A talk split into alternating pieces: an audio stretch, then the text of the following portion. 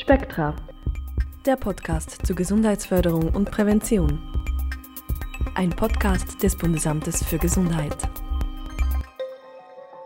Es fällt uns nicht leicht, darüber zu sprechen. Es ist aber dringend notwendig, dass wir es tun. Die Rede ist von Suizid. Die zwei bis drei Personen, die jeden Tag in der Schweiz durch Suizid sterben, das ist nur die Spitze des Eisbergs. Jährlich werden über 30.000 Suizidversuche unternommen. Ein Drittel davon wird medizinisch behandelt. Man geht davon aus, dass noch viele weitere hinzukommen, von denen man nichts weiß. Ein Suizid oder Suizidversuch betrifft auch die Angehörigen. 10, 20, 30 Personen. Auch sie sind meist stark belastet und haben ein erhöhtes Suizidrisiko. Es ist wichtig, dass wir über Suizid sprechen, denn Suizid gehört zu unserem Leben. Darüber zu reden wirkt präventiv, es entlastet und macht Hilfe erst möglich. Spektra Podcast spricht mit Esther Walter vom Bundesamt für Gesundheit darüber, warum es Suizidprävention braucht und wie die Schweiz das Thema Suizidprävention angeht. Roger Staub ist Geschäftsführer von Promentesana, der Stiftung für psychische Gesundheit in der Schweiz. Mit den Erste-Hilfe-Kursen für psychische Gesundheit, kurz ENSA, stärkt Promentesana Laien, um auf Betroffene mit psychischen Schwierigkeiten zuzugehen und eben Erste Hilfe zu leisten.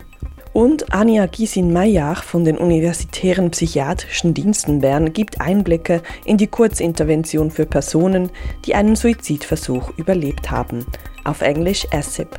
Sie zeigt, wie Suizidprävention im Behandlungssetting gelingen kann. Wir haben zwei bis drei Suizide pro Tag. Das sind mehr als tödliche Verkehrsunfälle. Und für die Schweiz ist das ein Problem, ein reales Problem. Wir sind ein Land, das Strukturen hat, das Personen, die in einer Krise sind, unterstützen müsste. Das ist meine Überzeugung. Es kann nicht sein, dass eine wohlhabende Schweiz, die viele Auffangnetze hat, Leute in eine Situation kommen, in denen sie eben keinen Ausweg mehr finden. Die Schweiz liegt im europäischen Vergleich im Mittelfeld. Die Suizidrate hat in den letzten Jahren sogar abgenommen. Trotzdem besteht ein hoher Handlungsbedarf, sagt Esther Walter vom Bundesamt für Gesundheit. Sie engagiert sich im Themenfeld Suizidprävention und ist zuständig für die Koordination des Aktionsplans Suizidprävention. Dieser möchte die Suizidrate in der Schweiz weiter senken. Dazu später mehr. Zuerst erklärt Esther Walter, was Suizidprävention eigentlich ist.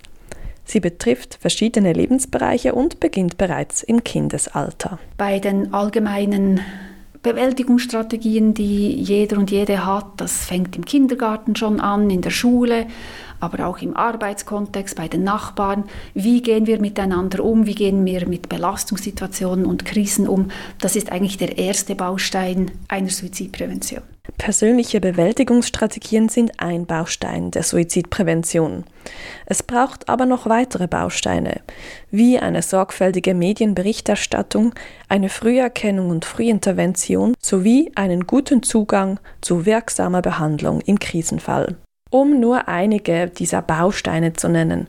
Auch bauliche Maßnahmen, die Suizidmöglichkeiten einschränken, gehören dazu wie zum Beispiel ein erhöhtes Geländer oder sogar Auffangeinrichtungen. Diese Form von Suizidprävention setze zwar spät an, ist aber extrem wichtig, sagt Walter, nämlich dann, wenn man sich die Frage stellt, wie es zu einem Suizidversuch kommt. Oft sind die Betroffenen akut stark belastet. Der mentale Schmerz wird dann unerträglich in dieser Ausnahmesituation sehen viele Betroffene keinen anderen Ausweg, als sich das Leben zu nehmen. Das hört man auch von Schilderungen von Betroffenen, dass sie wie einen Plan abarbeiten in dieser Situation und gar nicht mehr bei sich sind. Es sind also nicht bewusste, rationale Entscheidungen es ist natürlich so, wir haben in unserer Gesellschaft die Freiheit, uns das Leben zu nehmen, aber es ist eben kein freier, autonomer, selbstbestimmter Entscheid, sondern es ist ein Chaos in meinem Kopf, in meinem Denken und ich entscheide das in diesem Moment nicht so. Ich sehe einfach keine andere Möglichkeit. Das trifft nicht auf alle Betroffenen zu, wird aber in den meisten Fällen so beschrieben. Ein ganz wichtiger Punkt, der uns daran hindern kann, Suizidprävention zu betreiben, ist, es fällt uns einfach wahnsinnig schwer darüber zu sprechen. Grundsätzlich sei das Reden über psychische Erkrankung in den letzten Jahrzehnten etwas enttabuisiert worden, sagt Esther Walter. Äh, es ist einfach, wenn Suizidgedanken aufkommen oder drängend aufkommen, nochmal wie schwerer wahrscheinlich darüber zu sprechen, weil es sehr schnell mit Scham verbunden ist, mit das Gefühl, ich bin gescheitert, gerade in unserer individualisierten Gesellschaft und man muss immer erfolgreich sein und alles können und erreichen. Und wenn man einfach an einen Punkt kommt, wo man keine Aussicht mehr sieht, dass man aus einer Situation wieder herauskommt, das, ich sage jetzt, zuzugeben oder diese Verzweiflung auch kommunizieren zu können, was in meinem Kopf passiert, ist, glaube ich, wirklich sehr schwierig oder nochmals viel schwieriger.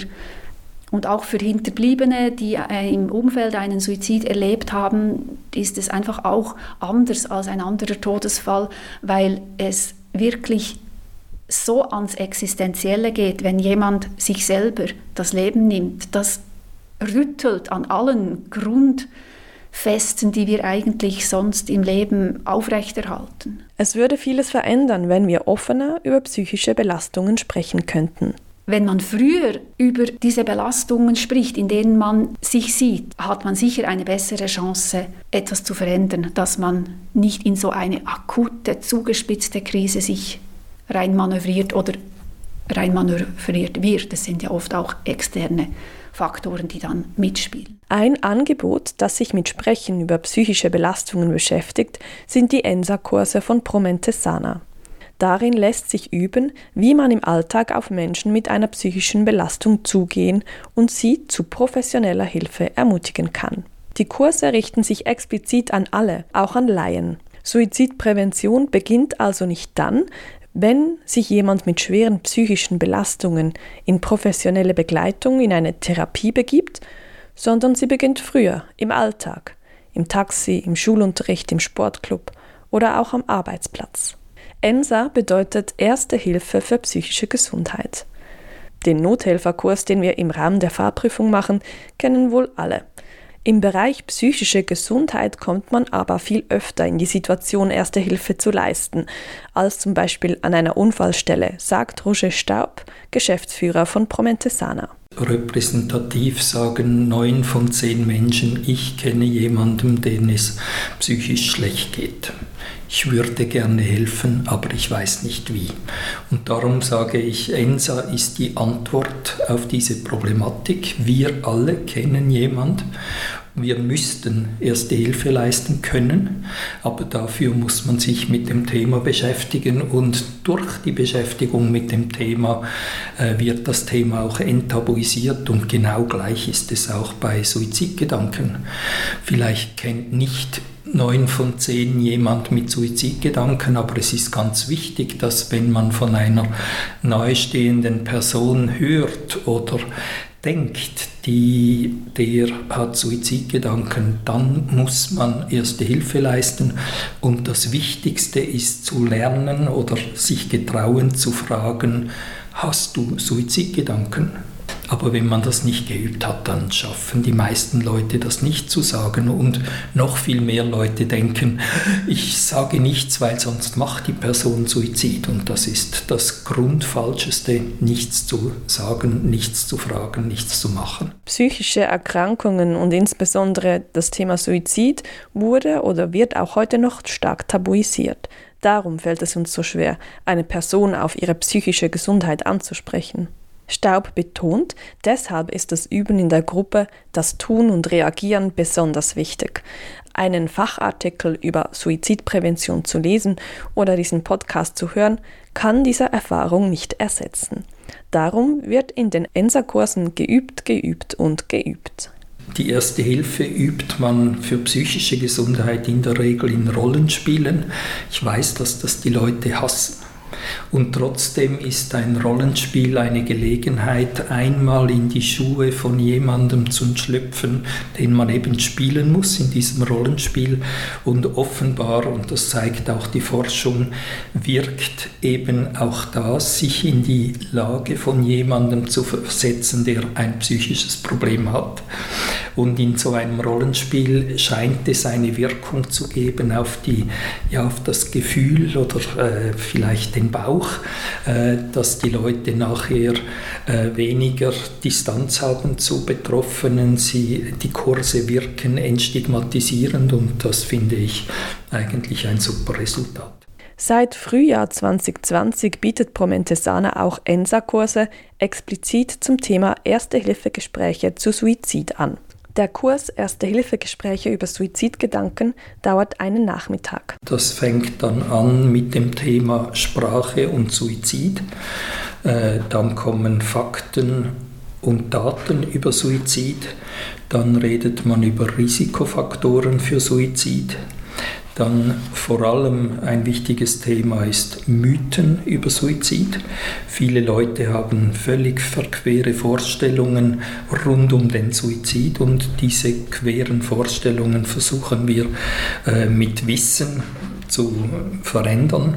Und dann schließt es mit Warnzeichen für Suizidgefährdung, also woran kann man es merken, bevor dann die drei Schritte der ersten Hilfe jetzt im Suizidfall äh, gelernt und geübt werden, nämlich erstens ansprechen und nachfragen, eben fragen, denkst du darüber nach, dir das Leben zu nehmen? Äh, das ist einfach eine ungeheure Frage und die muss man üben. Der zweite Schritt, wenn Suizidgefahr äh, besteht, ist für Sicherheit zu sorgen und der dritte Schritt ist dann professionelle Hilfe zu vermitteln. Äh, diese Schritte werden im Detail besprochen, geübt an verschiedenen Beispielen, ja, bis das sitzt. Auch die ersthelfende Person selbst bekommt Hilfsmittel an die Hand, da es wichtig ist, dass sie auch Sorge zu sich selbst tragen kann. Das Konzept ENSA stammt ursprünglich aus Australien.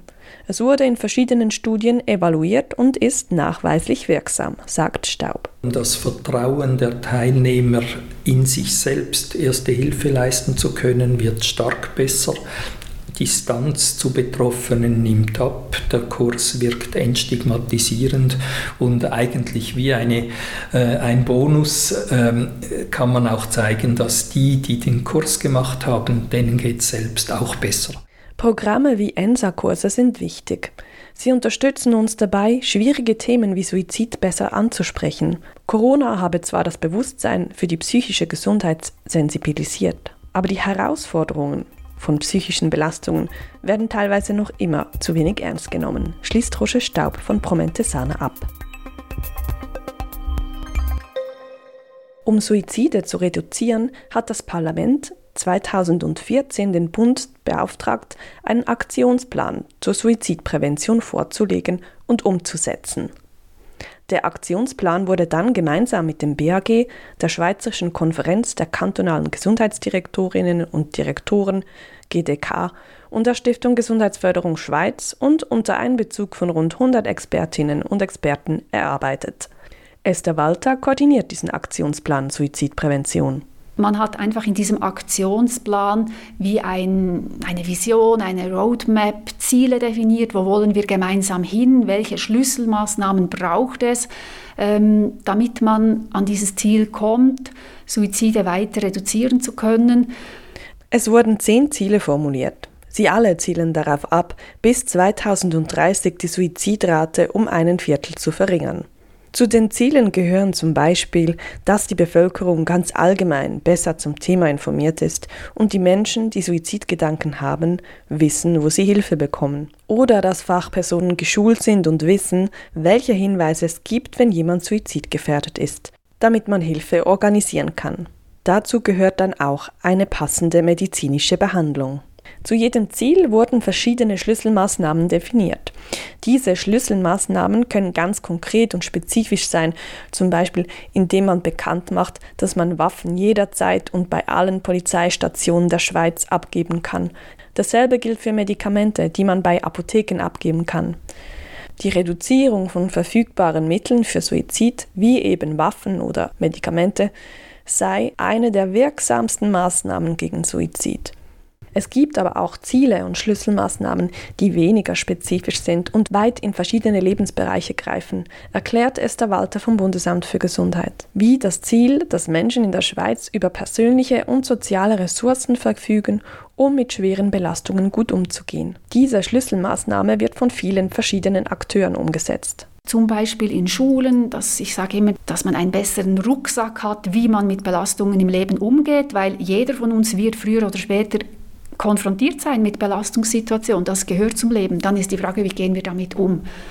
Das lernt man heute in vielen, äh, in, in einem breiten Kontext. Das ist dann nicht Suizidprävention, sondern das ist Förderung der psychischen Gesundheit oder das kann Suchtprävention oder Gewaltprävention oder ganz verschiedene Themen, die, die an diesem Ziel arbeiten, die Ressourcen zu stärken. In der Suizidprävention sind also viele Akteure beteiligt, nicht nur aus dem Gesundheitswesen. Das BAG hat deshalb im Aktionsplan auch die Aufgabe, Akteure, die Suizidprävention betreiben, zu vernetzen, zu koordinieren und Wissensgrundlagen bereitzustellen. Es ist nicht das BAG, das jetzt der Hauptakteur in der Suizidprävention wäre, sondern unsere Aufgabe ist es, Initiativen, die entstehen, zu unterstützen, wir sagen dem Wissensgrundlagen erarbeiten. Wenn wir also erkennen, es hat Lücken, die viele Akteure brauchen können, zum Beispiel eben Informationsmaterial für Betroffene oder Angehörige, dann versuchen wir das zusammen mit den Akteuren zu erarbeiten.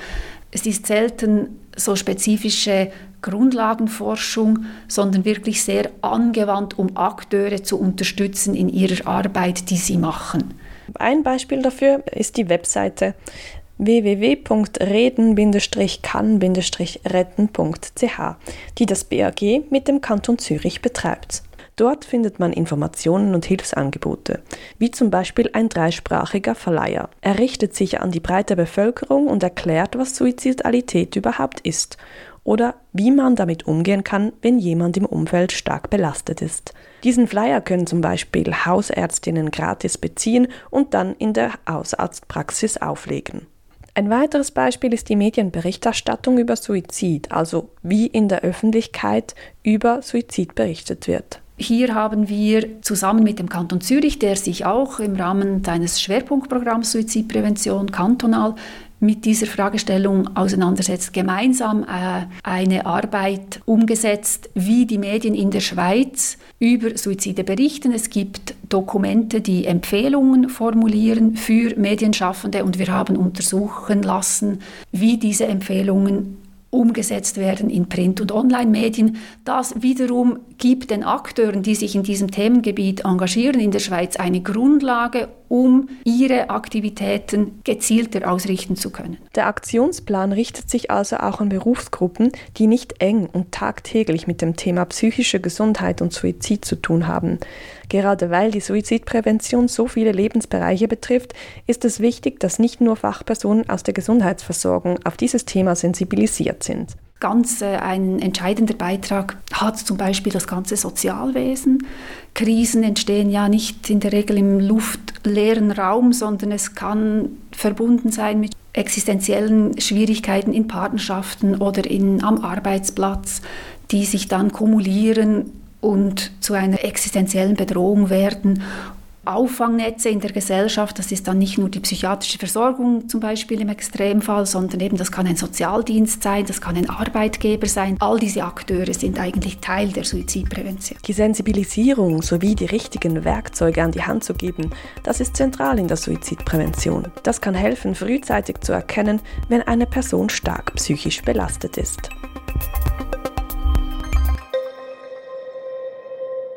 Ein weiteres wichtiges Feld, wo die Suizidprävention viel bewirken kann, ist in der Nachsorge, also wenn eine Person einen Suizidversuch gemacht hat. Denn Menschen, die einmal versucht haben, sich das Leben zu nehmen, haben ein 40 bis 60-fach höheres Risiko für weitere suizidale Krisen, die dann tödlich enden könnten. Ein Problem dabei ist, dass Behandlungsangebote nur rund von der Hälfte der Betroffenen in Anspruch genommen werden. Oft schämen sie sich. Sie befürchten, dass sie stigmatisiert werden oder unfreiwillig in eine psychiatrische Klinik müssen. Besonders riskant für suizidale Handlungen sind Wechsel in Behandlungssetting, also zum Beispiel nach einem Klinikaustritt. Die Kurztherapie ASIP, das ist die Abkürzung für Attempted Suicide Short Intervention Program, verspricht Erfolge in diesem Bereich. ASIP wurde vom Forschungsteam der Universitären Psychiatrischen Dienste Bern um Anja Giesin-Meyer entwickelt. Sie ist Oberpsychologin an der Universitätsklinik Bern. Sie hat sich mit der Frage beschäftigt, was können Expertinnen tun, um eben dieses sehr hohe Risiko zu suizidalem Verhalten langfristig zu reduzieren. Genau weil wir dieses hohe Risiko haben von Patienten, die suizidales Verhalten zeigen, braucht es etwas Kurzes, etwas, dass die Patienten sagen, okay, ich will nicht in eine Therapie, aber drei Sitzungen mache ich oder ich kann das zusätzlich zu meiner laufenden Therapie machen ähm, und kann mich wirklich während diesen drei Sitzungen nur mit dem Thema Suizidalität auseinandersetzen. Die Kurzzeittherapie geht von der Geschichte der Patientin oder des Patienten aus. In drei bis vier Sitzungen wird der Suizidversuch aufgearbeitet. Die betroffene Person entwickelt Strategien im Umgang mit dem suizidalen Verhalten und erprobt diese. In der ASIP haben wir die Haltung, dass ein Suizidversuch eine Handlung ist und keine Krankheit. Und Handlungen erklären wir in Form von Geschichten. Das heißt, wir haben die Grundüberzeugung in ASIP, dass der Patient der Experte seiner eigenen Geschichte ist und es als Therapeut, als Therapeutin gilt, diese Geschichte zu verstehen, bevor wir die Patienten darin unterstützen können, eigene präventive Strategien aufzubauen. Die Methode des narrativen Interviews, also das Erzählen und das Schildern von dem, was man erlebt hat, ist bei ASIP zentral. Damit hat Gisin Meyer in der Praxis bisher nur gute Erfahrungen gemacht. Nach den Sitzungen wird der therapeutische Kontakt für zwei Jahre aufrechterhalten, und zwar in Form von Briefen. In diesen Briefen wollen wir die Patienten daran erinnern, dass es nicht gefährlich ist, Suizidgedanken zu haben oder eine erneute suizidale Krise zu haben, sondern dass es gefährlich ist, sich nicht zu melden, nicht darüber zu sprechen. Wir erinnern die Patienten daran, sich bei uns zu melden, frühzeitig, damit wir schauen können, was sie brauchen. Die Wirksamkeit von ASIP konnte 2016 wissenschaftlich nachgewiesen werden. ASIP reduziert das Risiko für zukünftiges suizidales Verhalten um 80 Prozent. Eine Studie der London School of Economics hat festgestellt, dass mit dem Rückgang der Suizidversuche durch ASIP auch die Kosten für die Notfallbehandlungen und psychiatrischen Hospitalisationen signifikant reduziert werden. Auch konnte gezeigt werden, dass die ASIP-Kurztherapie die therapeutische Beziehung deutlich verbessert hat und die Betroffenen die Suizidgedanken weniger ignorieren, sondern vermehrt Hilfe in Anspruch genommen haben. ASIP wird inzwischen an verschiedenen Orten in der Schweiz, wie in den Kantonen Bern, Zürich, in Solothurn und auch im Ausland, zum Beispiel in Litauen, Schweden, Belgien oder in den USA angewendet. Im Rahmen der Projektförderung Prävention in der Gesundheitsversorgung wird ASIP in Zusammenarbeit mit der Gesundheitsförderung Schweiz und dem BAG nun noch weiter verbreitet und ausgebaut. Zum einen soll die Methode in der Westschweiz etabliert werden.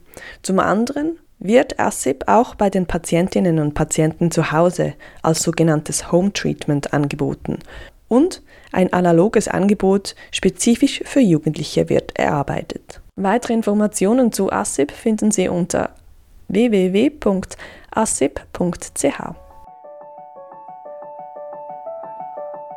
Betroffene äußern häufig den Wunsch, dass Suizid in der Gesellschaft stärker enttabuisiert werden soll. Je offener die Gesellschaft damit umgehen kann, desto besser kann auch ein Individuum damit umgehen. Und da tragen Fachpersonen bei, aber auch wir alle, sagt Esther Walter vom BAG. Wenn ich einen Wunsch für die Zukunft äußern dürfte, dann wäre es wahrscheinlich die Vorstellung, dass Suizidprävention viel mehr verankert wird in bestehende Bemühungen. Jeder Lebensbereich müsste dafür sensibilisiert sein, von Arbeitssetting zu Ausbildungssetting zu äh, Privatleben, sei es als Laie oder als Fachperson, dass wir uns dieser Thematik bewusst sind, darüber sprechen und wissen, wie reagieren. Ich glaube, damit wäre schon sehr viel gewonnen, weil die professionelle Hilfe, die gibt es dann, aber man muss sie frühzeitig in Anspruch nehmen. Und äh, dieses Bewusstsein zu schaffen, das wäre, glaube ich, für mich das, das Wichtigste in Zukunft. Viele Akteure in der Schweiz engagieren sich bereits erfolgreich in der Suizidprävention. Ein Ziel des nationalen Aktionsplans Suizidprävention lautet daher, bewährte Praxisbeispiele sichtbar machen. Man muss das Rad nicht neu erfinden. Das BAG führt dazu Praxisbeispiele auf seiner Webseite auf. Es gibt eine Vielzahl von Projekten, Produkten, Fort- und Weiterbildungen. Wer sich dafür interessiert, findet die Praxisbeispiele unter bag.admin.ch Suizidprävention-Beispiele. Verschiedene Hilfsangebote zum Thema Suizid finden Sie auch auf der Webseite von Reden kann retten. Alle weiteren Links, die in diesem Beitrag erwähnt wurden, sind im Beschrieb von diesem Podcast aufgeführt. Vielen Dank fürs Zuhören und falls Sie Rückmeldungen oder Anregungen an Spektra haben, dann schreiben Sie uns an info@bag.spektra-online.ch. Spektra, der Podcast zur Gesundheitsförderung und Prävention. Ein Podcast des Bundesamtes für Gesundheit.